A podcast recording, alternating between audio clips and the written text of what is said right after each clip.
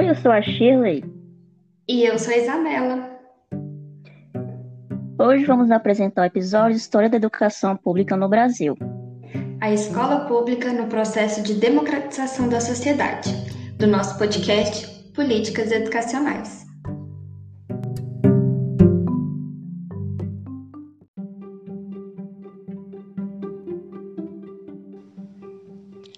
Olá, o meu nome é Shirley e hoje vou estar falando com vocês sobre o histórico da construção e consolidação da escola pública no Brasil, especificamente. Eu e minha colega Isabela, né, somos do Instituto Federal de Goiás, é, praticamente da área de letras, né? Vamos estar falando sobre um pouco esse assunto, né, do decorrer da história da educação no Brasil, certo?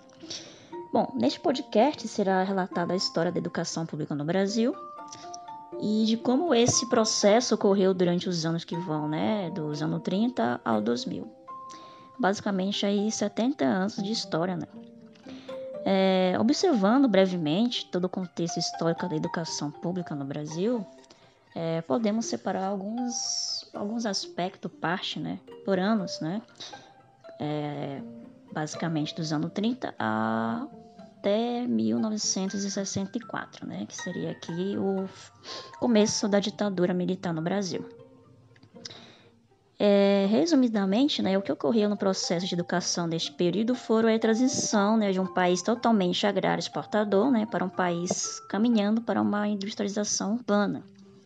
Então, logo o capital né, viu que necessitava de operários trabalhadores para a manutenção do seu monopólio então, neste percurso, houve a polarização também ideológica, né, política, que de um lado havia os conservadores entreguistas, né, que apoiavam, no caso, o capital, o capitalismo e, especificamente, a parceria com os Estados Unidos. E de outro, o movimento popular progressista, né, de fato, o mundo estava polarizado entre a ideologia da União Soviética, o socialismo, e da outra parte é, dos Estados Unidos, né, o capitalismo. Pois bem, é uma parte que devemos, é, não devemos esquecer nesses 70 anos né, de transição é que é, é, a grande contribuição né, de Paulo Freire. Né? Foi um grande visionário e educador brasileiro, é, que inclusive é reconhecido por grande parte das instituições de ensino no exterior, até hoje. Né?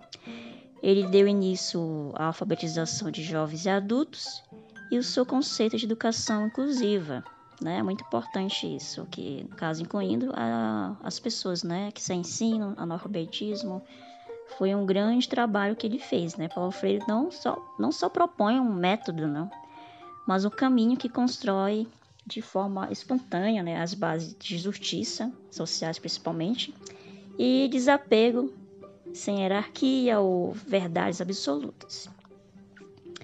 É, mais que alfabetizar, né, Freire busca criar condições para, para que esse processo seja livre e organizado pelo próprio educando, né, é, e possibilitando experimentar os sabores do desafio da leitura e da escrita, direcionando a sua realidade, quando diz que a leitura do mundo é, é, procede a leitura da palavra, certo? Aqui no caso, o que podemos refletir é que o autor fala aqui, no caso, ele associaria educação ao conhecimento de mundo do indivíduo, certo? E, por fim, a primeira observação a ser feita no decorrer da mudança de, da inclusão da educação pública durante os últimos 70 anos, né, observamos que a teoria do sistema de ensino enquanto né, seria, no caso, violência, uma sim, violência simbólica, porque, segundo a teoria dos, dos autores de Bourdieu e Pessoa, é, seus prepulsores né, acreditavam se a educação uma violência simbólica pelo fato né, de reforçar a ideia de classe dominante sobre a classe dominada é, através da força cultural. No caso, seria aqui uma educação assim totalmente marginalizada. Para essa teoria, né, o grupo ou classes dominadas, né, educação, é possível resolver o problema da marginalização, da marginalização da educação e como seria esse processo de resolução para ele, né? Porque no caso aqui sempre houve, né, desde como é mundo, hierarquia, né, de classes, né? No caso sempre houve a, elite, né? No caso que nesse, decorrer do tempo, né? Ela sempre esteve à frente na questão social de ter a melhor educação, estilo de vida, enquanto os menos favorecidos sempre foram, né, os trabalhadores em si, né, os escravos, né, que infelizmente eram submetidos somente a trabalhar, a ser trabalhador somente laboral, né, não tendo acesso a uma educação é, superior, mais inclusiva, né, que inserisse eles na sociedade, no mercado de trabalho. Então, aqui, né, marginalizar, segundo Bourdieu, na medida né, que eu produzo interesse do dominante, sabendo disso, logo concluímos, né, que temos a caminhar muito, né, para quebrar todos esses paradigmas históricos sociais na educação. É, pois, infelizmente, ainda persiste esse sistema desigual até, até nosso dia de hoje. É, então, aqui, que podemos estar finalizando, né, essa questão, né, que todo esse percurso histórico, né, pelo menos até essas datas aqui, referente a 1930 a 64, né, houve essa grande, esse grande disparate, né, desigual da educação, sendo para alguns, né, da elite, uma educação superior, né, e quanto para nós, né, os pobres, é uma educação totalmente exclu é, exclusiva mesmo, né, excludente, né, Escutar só com a parte do tecnicismo, né? É você saber só aquele tipo de trabalho, assim. É um tipo de alienação, né? Segundo Karl Marx, né? Onde o trabalhador é submetido a ter aquele, somente aquele conhecimento limitado de mão de obra e não ter acesso a um conhecimento mais amplo, né? Que o faça refletir sobre sua condição de mundo. Bom, finalizando a minha parte, agora quem vai dar continuidade a outros aspectos da educação é a minha colega Isa.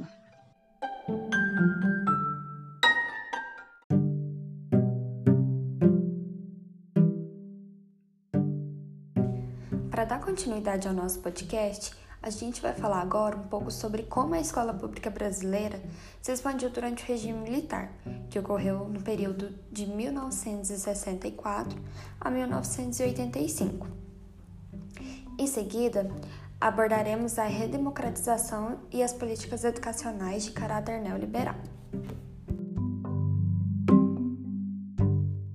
Após estudos e retomadas históricas, observamos que a expansão da escola durante o período militar apresentou caráter quantitativo, uma vez que aumentou o número de matrículas das camadas populares nas escolas públicas. Porém, apesar dessa expansão quantitativa, observamos que isso não significou o crescimento da qualidade desse ensino, porque não conseguiram manter um padrão intelectual aceitável, visto os baixos investimentos na educação.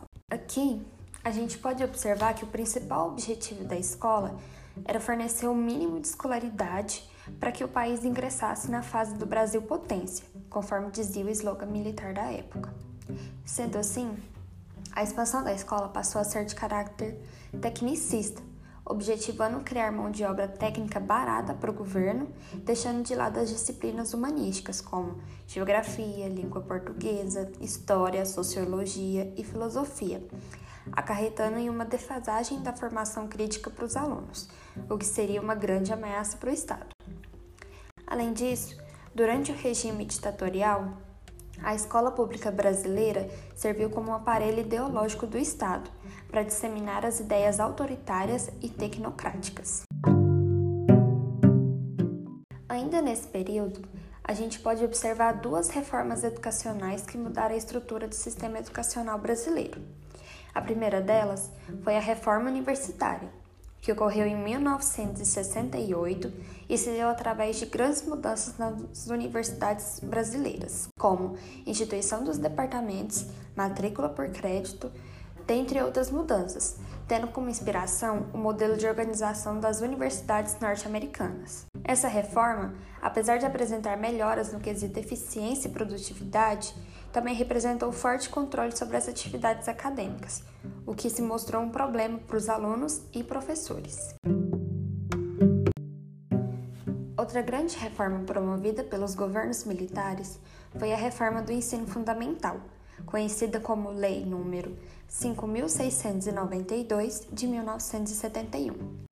Tal reforma foi responsável por transformar o antigo curso primário de 4 anos e o ginásio, também de 4 anos, em 8 anos de escolaridade obrigatória mantida pelo Estado. Através dessa reforma, a gente pode observar que o ensino médio passa a apresentar caráter profissionalizante, tecnicista, conforme citamos anteriormente, oferecendo uma profissão para aqueles alunos que não pudessem cursar uma faculdade.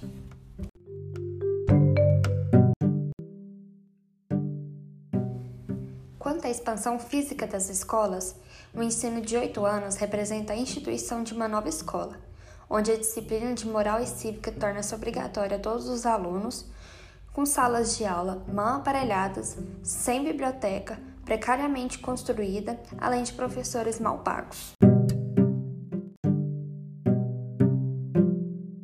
Falando sobre índices de analfabetismo durante a ditadura militar, vemos que, apesar do aumento do número de matrículas pelas camadas populares, o analfabetismo não foi solucionado, pois, de acordo com dados da Pesquisa Nacional por Amostragem de Domicílios de 2003, 10,6% dos brasileiros com 10 anos ou mais de idade declararam-se incapazes de ler e escrever, mostrando que o sistema Mobral de alfabetização promovido no período militar foi um fracasso. Em termos de expansão de políticas de desenvolvimento científico e tecnológico no início da década de 60, temos a criação da Fundação Amparo à Pesquisa do Estado de São Paulo, que tinha como objetivo fomentar a pesquisa científica e tecnológica no país, bem como a criação de programas de pós-graduação estricto sensu. Fim do regime ditatorial e a implementação da Constituição Cidadã, temos uma redemocratização do sistema de ensino e novas políticas educacionais de caráter neoliberal. Apesar dos novos governos, observamos que o problema da escola pública de qualidade ainda não foi resolvido, onde as escolas apresentam grandes problemas estruturais e de falta de equipamento. Entretanto, ainda há pontos positivos a serem observados, como a merenda oferecida aos alunos, o aumento no apoio financeiro e ainda a grande dedicação do corpo docente. Esses problemas apresentados são ainda resquícios da política educacional ditatorial, que ainda perdurou durante alguns anos, mesmo com os novos governos democráticos. Durante os dois governos de Fernando Henrique Cardoso, observamos a continuidade de medidas para expandir as matrículas na escola pública. Porém, aqui com a diminuição do papel do Estado na educação superior, observamos grandes problemas na qualidade desse ensino, uma vez que os professores universitários passaram a se aposentar mais cedo ou a atuar apenas na rede privada. Esse fato também resultou em altos índices de privatização do ensino superior brasileiro, sendo que em 2008, de um total de 2.252 instituições de ensino superior, apenas 236 são vinculadas no setor público, representando apenas 10% do total. Ainda em seu governo, FHC elaborou a nova Lei de Diretrizes e Bases da Educação, a LDB, o que foi, segundo Bitar Oliveira e Morosini, 2008, um marco histórico importante na educação brasileira, uma vez que essa lei reestruturou a educação escolar, reformulando os diferentes níveis e modalidades da educação. Desencadeou um processo de implementação de reformas políticas e ações educacionais. Em vez de frear o processo expansionista privado e redefinir os rumos da educação superior, contribuiu para que acontecesse exatamente o contrário. Ampliou e instituiu um sistema diversificado e diferenciado, por meio, sobretudo, dos mecanismos de acesso, da organização acadêmica e dos cursos ofertados.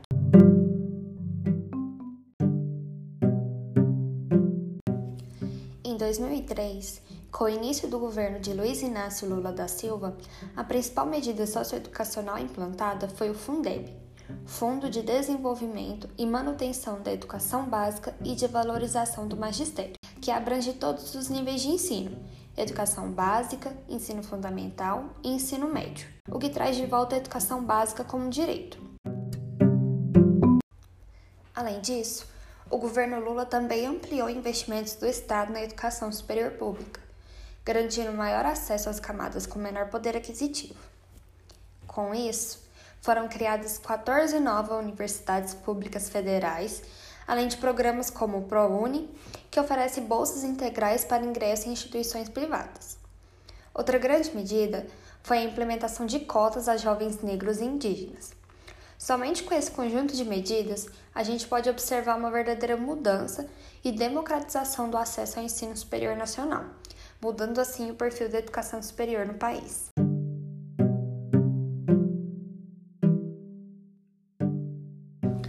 Com isso, finalizamos o episódio de hoje do nosso podcast e agradecemos imensamente a atenção de todos aqueles que nos ouviram até aqui. Esperamos que nossa exposição tenha sido satisfatória e esclarecedora a todos, de modo que haja compreensão deste período tão conturbado de nossa história, mas que promoveu grandes mudanças na educação básica do país. Obrigada a todos os nossos ouvintes e até o próximo episódio.